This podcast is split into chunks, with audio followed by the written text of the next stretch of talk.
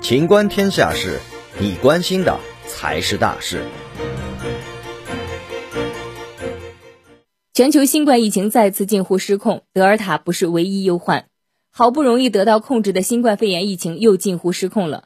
世卫组织总干事谭德赛七月三十号在例行记者会上说，过去四周，在世卫组织划分的全球六个区域中，有五个区域的新增确诊病例数增加了百分之八十。预计未来两周，全球累计确诊病例将超过两亿。世卫组织方面认为，最近一段时间的疫情强烈反弹，很大程度上归因于最先在印度发现的具有高传染性的德尔塔变异毒株。目前，全球已有一百三十二个国家和地区报告德尔塔感染病例。世卫组织同时指出，德尔塔变异毒株不是疫情加剧的唯一原因，社会流动性的增加、防疫措施前后不一和疫苗分配不平衡都是导致疫情反复的重要因素。本期节目到此结束，欢迎继续收听《秦观天下事》。